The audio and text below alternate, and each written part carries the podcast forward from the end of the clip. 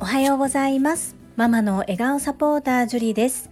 このチャンネルではサラリーマン兼業個人事業主であるパラレルワーカーの私が家事育児仕事を通じての気づき工夫体験談をお届けしています。さて皆様いかがお過ごしでしょうか？本日のテーマは私がパラレルワーカーを目指したきっかけについてお話をしたいと思います。過去にもお話ししたことがあるのですが現時点での思いも含めてお話ししてみたいと思います。本題に入る前に夏休み特別企画小学校3年生の次男と一緒に音声配信をやってみるのコーナーです。それではお聞きくださいませ。はい、今日も今日もよろしくお願いします。よろしくお願いします。よろしくお願いします。急に始まったね。はい。りんちゃん今日はね、うん、新しい試みとして、うん、短いお話をちょっと3つぐらい聞いてみてもいい、やだね 怖い怖い怖い怖い怖い。みんなびっくりする、うん、まず一つ目が、キノコはどうなってた？キノコ。いなかったなくなってたね、うん、どうしたんだろう。知らん。誰か取っちゃったかな。知らん。分かった。2つ目が、うん、帰りになんか虫いたよね。あセミ。それどうしたん？今やったらさ飛んだ。りんちゃんそれさ、うん、今日初めて触れたんじゃないの？触れた。ねえ、うん、どんな感じやった？怖い。怖かったの？でも触ったの？うん。りんちゃんが投げたらどんな風になった？飛んだ。飛んだね。オッケー。じゃあ次ね。うん。りんちゃんのこの配信を聞いてくれてる人の中でこんな質問があったよ。何？りんちゃんは、うん、大きい音が怖いんだねって。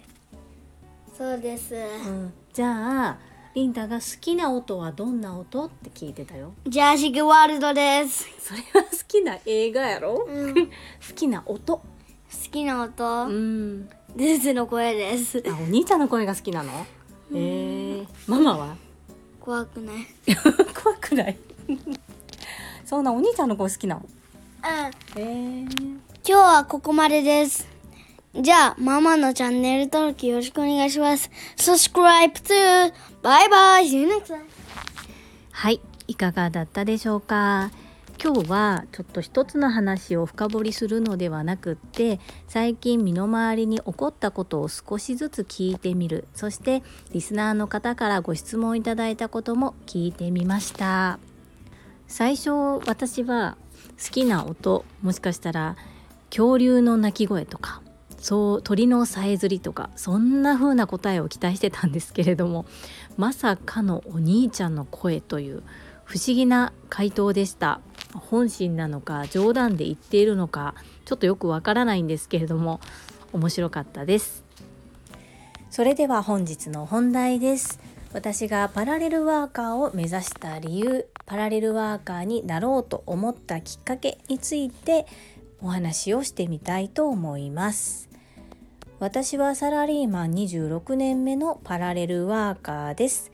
パラレルワーカーとは複数の業種の仕事をしている人のことを言います。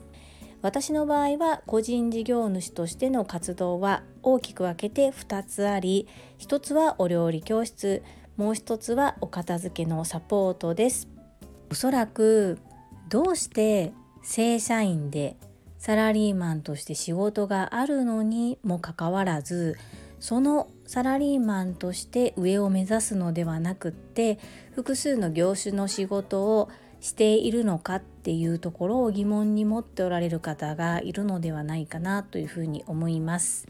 私の場合は比較的人数の多い会社に勤めておりましてイレギュラーというのがこうどんなにできる方であっても認められない会社です。人数が多いのでこうきちっと規則を守らないと統制が取れないというところがあるようです。なのでこれは悲しい現実なんですけれども総合職として入社したまあ割とできる子はだいたい3年から10年の間に辞めていきます。年功序列がまだまだ残っている会社でそしてどんなにできる人だったとしてもこう特別扱いを許さないような風潮があります。周りにも示しがつかないということでかなりガッチガチの規則ルールなんですね。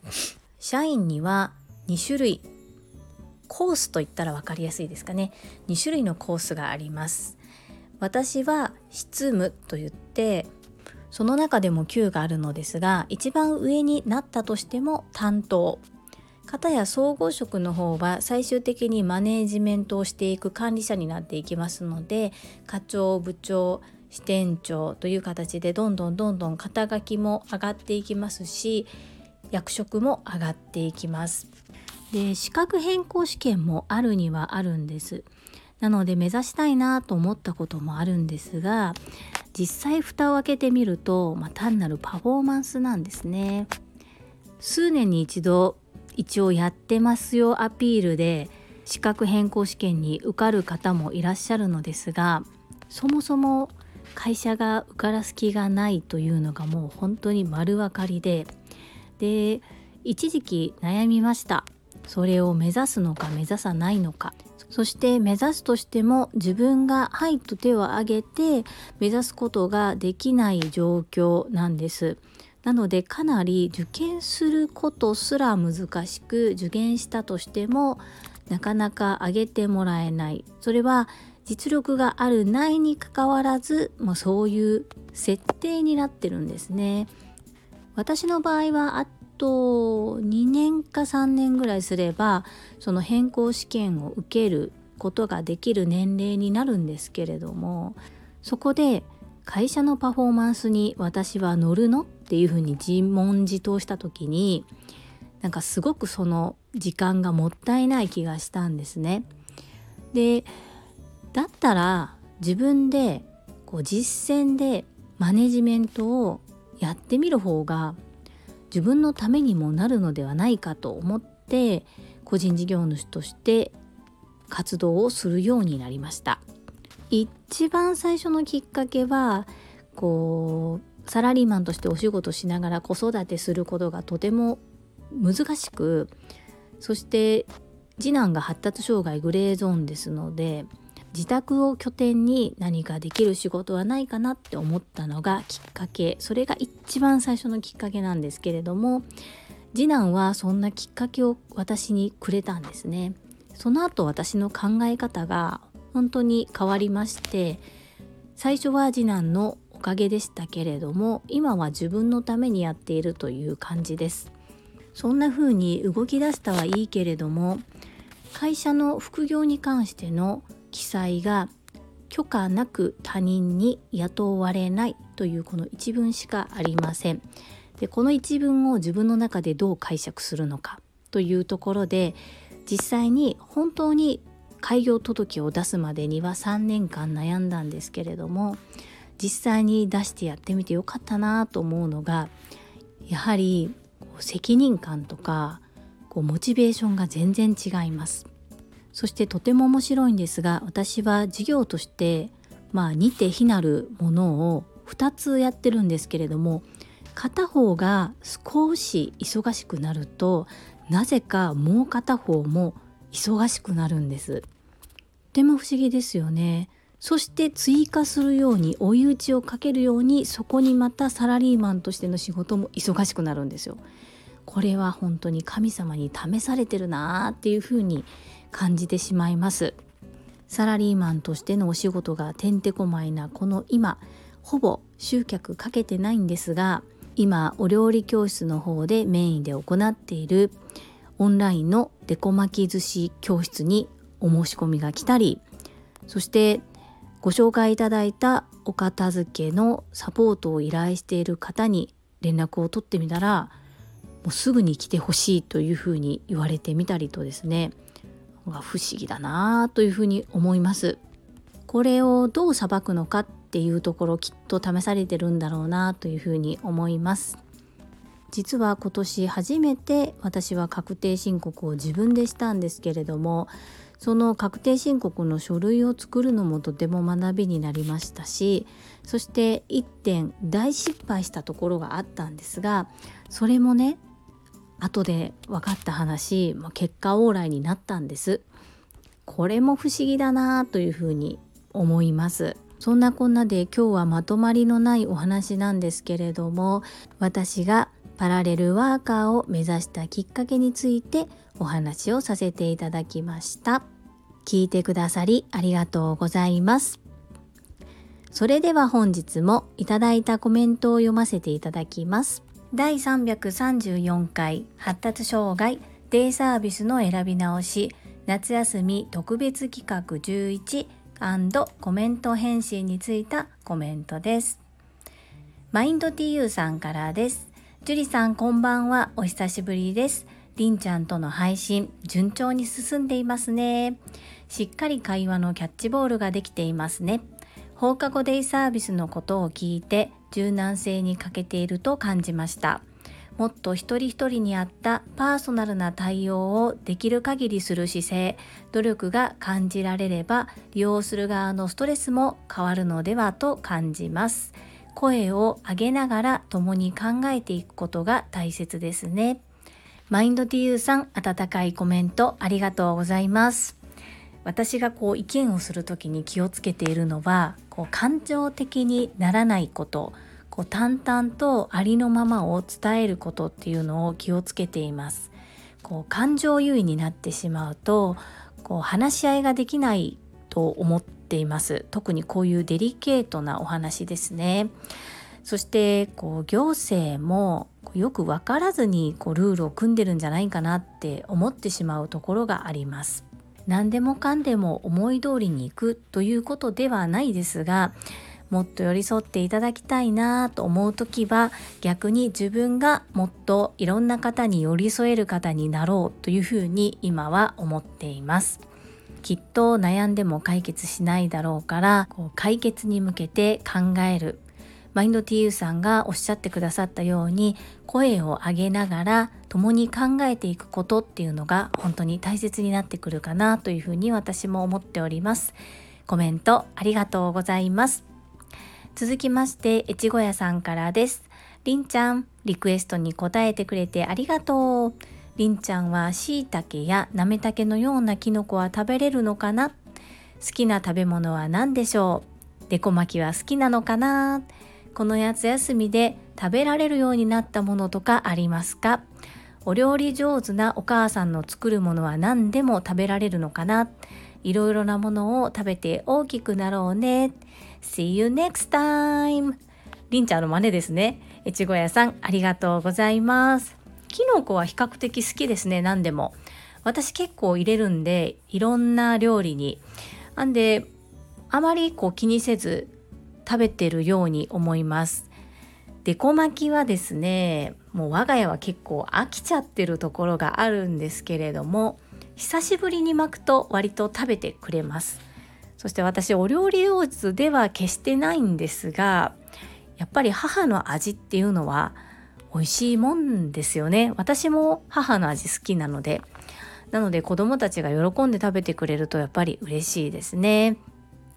りんちゃんは意外と好き嫌いがあります。好き嫌いというかまあ、食わず嫌いとか見た目で決めてしまうところもあったりするんですけれどもここのお話もでは一度話題にさせていただきます。いつもご提案をいただきまして本当に助かっています。いちご屋さんありがとうございます。続きまして第335回リセットマインド整理。夏休み特別企画12コメント返信についたコメントですマインド TU さんからです。樹里さん、こんにちは。今日も配信ありがとうございます。おじいちゃんとのセミ取り、りんちゃんの成長を感じる配信でした。マインドセット、やらない後悔よりやった経験。私はできない自分を責めることなく、どうしたらできるのかを問うようにしています。なぜどうして？で考えると否定になりやすいと感じるからです。今日も気づきをありがとうございます。マインド TU さんコメントありがとうございます。まさに朝倉団長に出会う前の私ですね。なぜどうして？なんでできないの？ってこう自分を責める。そしてできない自分に腹が立ってもうどうすることもできなくなってしまってどんどんどんどん自己肯定感が下がる、まあ、そんな生き方をしてきたように思います。ですが今は私もマインド TU さんのように自分を責めるのではなくどうしたらできるのかを自分自身に問うようにしています。この考え方は子育てにも通じましてなんでできないの？どうしてやらないの？ではなくこれ失敗したけどじゃあどうしたらよかったと思う？どんな風にしたらうまくいくかなという声かけをするように私が変わってきました。するとやっぱり子供も変わってきますね。かけた言葉で人って変わるんだなというふうに改めて思います。反省しつつ日々精進今後ともどうぞよろしくお願いいたします。続きまして英語学習者と世界をつなぐキューピット英会話講師高橋明さんからです。りんちゃんしっかりママの話や状況を理解して頑張りましたね。樹里さんしっかりとご自身の計画を立て評価されて素晴らしいです。私はそこがまだ確立できていませんがそれこそ人と比べるのではなく刺激をいただき自分の方法を模索していきます。海外の話を聞く機会が多い分それは私の天命なのかもしれませんね。気づきをありがとうございます。お役に立てるように海外の話を共有させていただくようにいたします。またの回をお聞きするのを楽しみにしております。高橋明さんいつも優しいコメントをありがとうございます。正直私も自分の振り返りとかこう自分自身をもう一度計画をリセットして評価してでどういうふうに進んでいこうかっていうふうに仕切り直す癖っていうのが自分にはありませんでした。ですがやっぱり何でもそうですけれどもゴールを決めてそのゴールを目標にして頑張る。で途中でそれが変わってもいいので一旦目標を立てて突き進んでみる。でやってみて修正してもう一度計画を立て直す。っていうやり方もありかなと思って今それがちょっといい感じになってきているので今後もこの立ち止まって振り返るそしてリセットするっていう時間を設けていきたいなというふうに思います。参考になれば嬉しいです。そして海外の話私もとっても聞きたいです。